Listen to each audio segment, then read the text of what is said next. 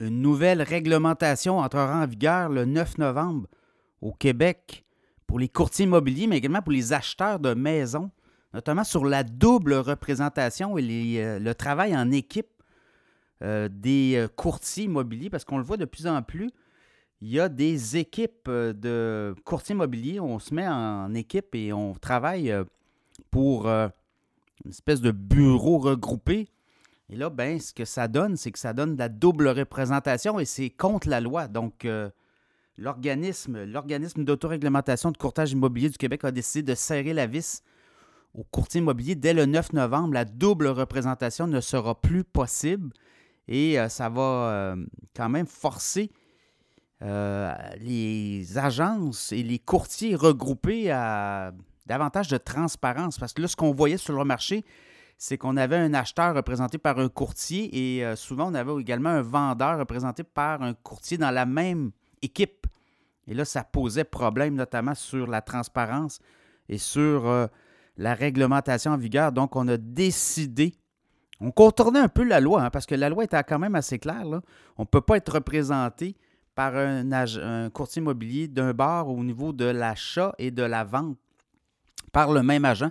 Donc, ça prend deux agents inscripteurs euh, à la transaction. Et là, ce qu'on contournait, c'est qu'on travaillait avec les mêmes euh, gens dans l'équipe. Et là, ben, ce que ça aussi posait comme problème, c'est est-ce que la visibilité de ma maison est bien, euh, bien représentée, mais également bien... est-ce que j'ai le juste prix aussi?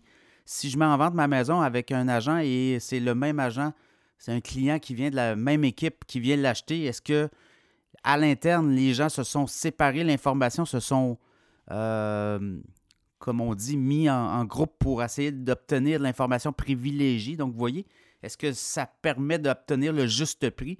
Donc, je pense qu'on on vient clarifier un peu des zones d'ombre dans le secteur du marché immobilier et ça va euh, forcer également les courtiers euh, dans des transactions de, de ne pas, d'avoir des pare-feux, si on veut.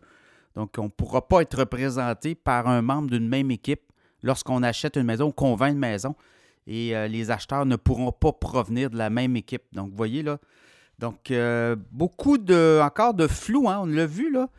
Euh, quand même, l'organisme l'OACIQ, là, qui a eu quand même un procès retentissant où on a vu des agents qui profitaient justement des, des, faiblesses de la réglementation et où on a vu des, des fausses offres de surenchères arriver.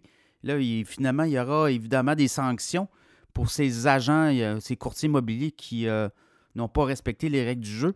Donc, dans le cas des courtiers immobiliers, des amendes importantes, là. On parle d'amendes qui pourraient passer de 2 000 à 50 000 suspension de permis euh, et même une obligation de formation éventuellement. Donc, vous voyez, là, on serre la vis. Il y avait euh, euh, des, zones grises. Et là, ben, on veut être sûr que les, euh, courtiers immobiliers qui travaillent en équipe, les super équipes, on, le veut, on a vu ça apparaître.